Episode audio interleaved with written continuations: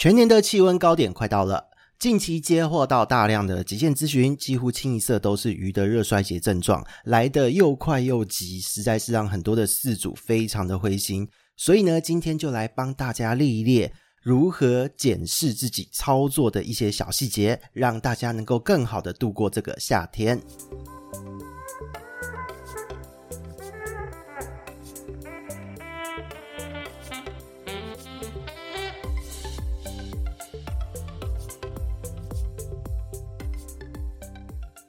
Hello，大家好，这里是鱼活通人人说的梧桐，在这个快热死人的日子里面哦，我们又见面了。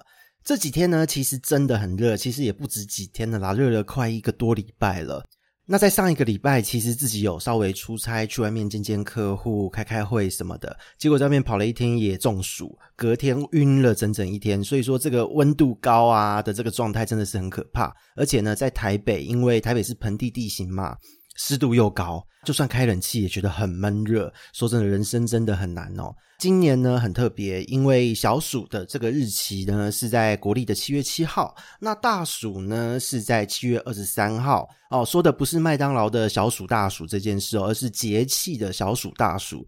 那一般来讲呢，小暑和大暑这段期间，特别是大暑的前后哦，这个是在一年之中温度最高的一段时间。如果前一阵子呢，大家是有在听我们的这个 Podcast，其中第二季第五十集呢，有提到一集的主题就是写芒种夏至。那其实那一集就有强调过，今年的季节感真的很分明。那到目前为止哦，七月都要到中旬，也的确如此。那所以意思也就是说。年度的最高温，其实如果以节气来说，理论上都会集中在七月中旬到八月中旬这一段时间。那也就是现在开始，一直到八月中，可能都会是非常炎热的时间。所以呢，大家在水温方面的管理一定要特别的注意。近期接获的案例啊，大部分都是认为是疾病的症状，可是很短的时间鱼就出现了很严重的一个反应。那这个反应呢，事主也觉得很奇怪，诶，不是什么烂尾或充血充到整个快死掉，而是诶，好像鳍充血、黏膜变多，然后呢眼睛就白浊，鱼就开始呼吸不顺畅，就翻肚了。其实这样的症状大部分都是热衰竭。上个礼拜呢，因为塔鱼手札这边又搬家哦，他换了新店面，我们先恭喜他哦。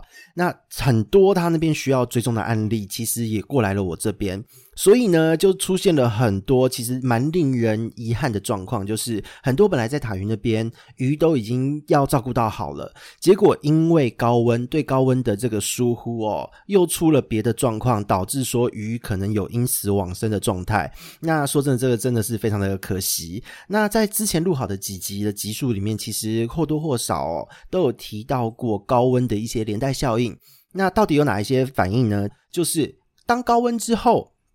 可能会因为热衰竭，一系列的代谢、新陈代谢的问题都会接连发生。那有哪几个状况是可以让大家判断的呢？第一个，它的食欲会下降。可能本来它在刚开始进入夏天的时候，或是说甚至冬天的时候，它是一天可以吃一到两餐。可是当它开始出现高温的代谢问题，有一些热衰竭初期的症状的时候，就跟人中暑是一样的意思。你会完全食欲不振。那鱼的状况，它可能会变成两三天。才会可能意思意思吃个一点点，其他时候丢下去都不吃的哦，食欲下降，然后呢，它的活力也会下降哦，它的黏膜会增生，有一些个体呢，如果是鳍比较大的物种，它的鱼鳍还会因此充血，你就发现整只鱼都红彤彤的。那有一些个体呢，有一些鱼种，它的体色它还会变黑或变白，比方说像七彩神仙、埃及神仙，就是很容易会变黑的。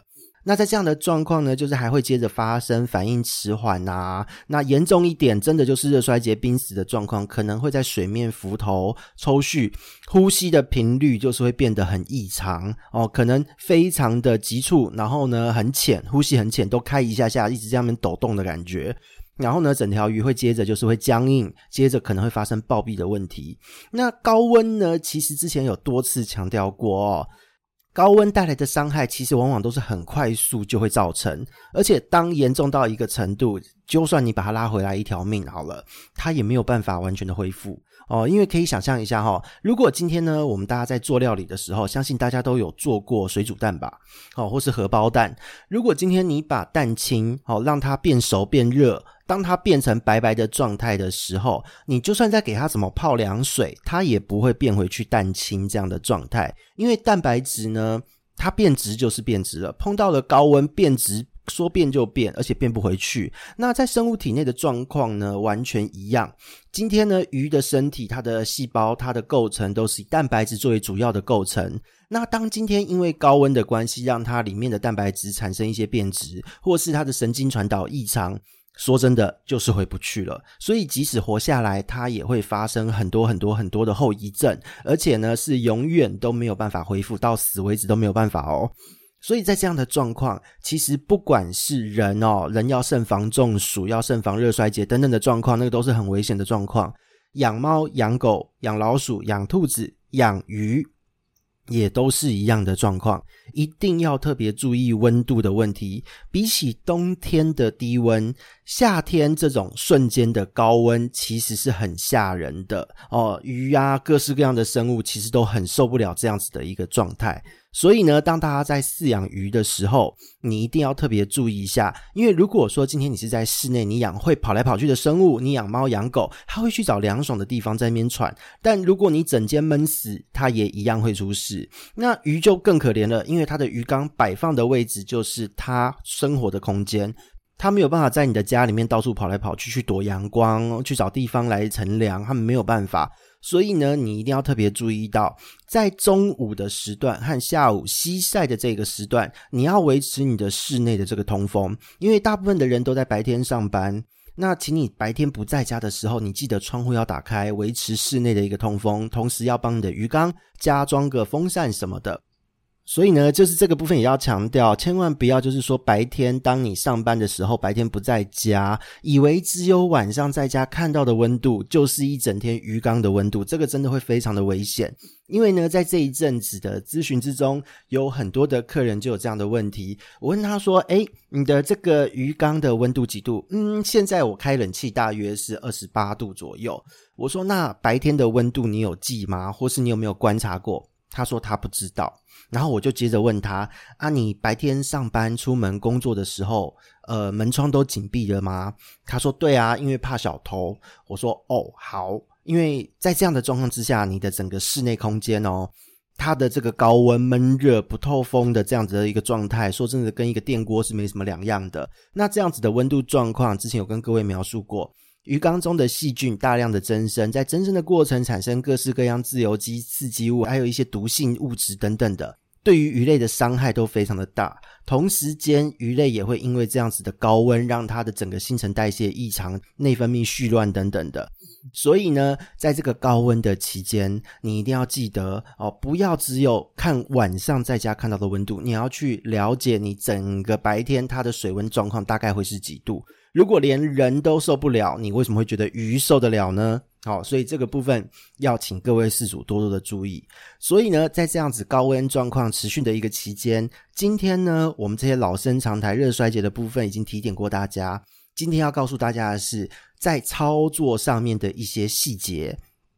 所以呢，以下进入我们的重点，请各位呢为高水温所苦的听众们，你可以自己在操作的时候哦，检视一下下以下要提到的一些项目，那顺便提醒自己在操作的时候注意一些小小的细节哦。那以下开始哦，首先是你注意一下鱼缸中午和下午的最高温能不能压在三十度以下。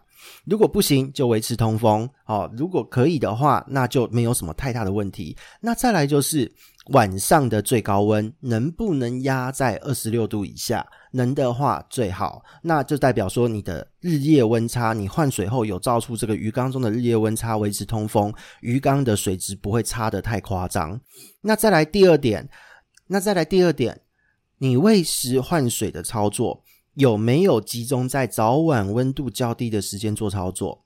好，这个非常的重要。热的时候你去做很多的操作去喂食，它是食欲不振，反而是败坏水质。那再来进入到第三点，当你今天要换水的时候，你加水到鱼缸之前，你有没有让三胞胎过滤器或是水管中哦注水的水管中的水流个三到五分钟？然后呢，你有没有在每一次换完水之后，把这些水管的水让它排空流空？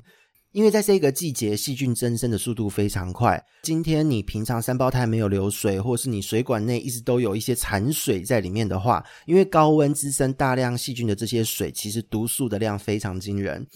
多到可能你直接让这些水进鱼缸，鱼就直接出事的程度哦。这边已经有四组传出他直接把脏水进去，他后来才发现到，原来他这个水管的水，哦，直接闻放一天晒一天，他直接闻那个水管的水出来都有一股臭味哦，就知道有多惊人。他换完水之后，那个鱼是直接大脱模的状况，非常的夸张哦。所以这个部分是操作的细节，一定要注意到。再来第四点。能不能开二十四小时的冷气？因为现在有变频式的冷气，开一整个夏天，说真的，电费了不起多个一两千块哦。一般来讲的话啦，哦，如果你家人多，有别的用电的另当别论。但如果可以的话，最好，因为比较轻松一些。那如果不行的话，在你人不在的期间，你能不能开窗？哦，因为有纱窗嘛，或什么的，开个气窗也好。同时在你的鱼缸上面加装风扇，维持空气的流通，这也是让你的鱼缸降温，而且细菌增生毒素。住不会过度刺激的一个有效的方针哦。那第五点要 check 的，如果你住的地方是会因为西晒，中午的时候和下午的时候因为阳光晒而高温，那你能不能放遮阳棚哦？你去上网查，可能上虾皮啊什么的，这种水产用的哦，农业用的遮阳棚很好买，你就把它拉着，让阳光不要直射到，是可以有效降温的。那再来第六点要 check 的是什么？你换水，很多饲主都会跟我说有换水啊，我都只换三分之一，这是不够的，因为在夏天细菌的增生速度太快了，你只换三分之一的水，一下子细菌长回来，它的这个刺激性一样都在，而且呢，因为水中都是毒素刺激性物质，今天你换水量越大越好，在夏天你赶快把这些毒素减少掉，对于你的鱼的食欲恢复。还有它的健康维持都是有很好的帮助，所以你每一次换水，请 check 一下，你一定要换到百分之七十到百分之九十这样子的量，多换一点，把毒素减到最低，对于你的鱼类来讲只有好处没有坏处。那再来就是第七点，你的滤材有没有经常清洗？在夏天，你也许说哦，我有啊，我天天都有换水，对。但是你的滤材如果一个月都没有清洗、没有换过，也是没有用的，因为细菌呢很多也会长在滤材里面哦。当它长满了，你的鱼就也会接着出事。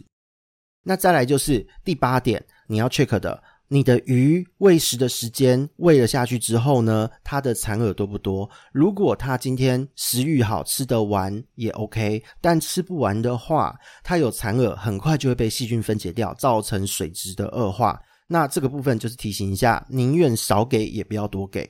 那再来进入到第九点。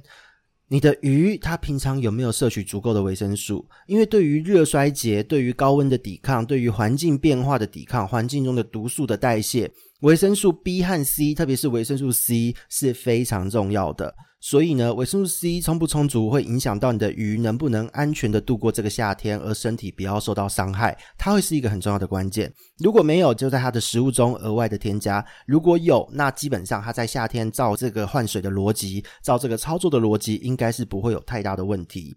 那再来就是最后一点要 check 的，如果你今天是喂食生饵的朋友，也许维生素 C 会足够，但是你的生饵如果不新鲜的话，会很容易让你的鱼产生肠炎，会死亡的。因为在夏天，食物本来就容易坏，特别是生饵。我们连人吃的食物都很容易变质坏掉，何况是生物要吃的东西。解冻后还没有料理，你就要直接喂食。所以掌握好你的喂食时间，确认生饵的鲜度，这一件事情会是关键。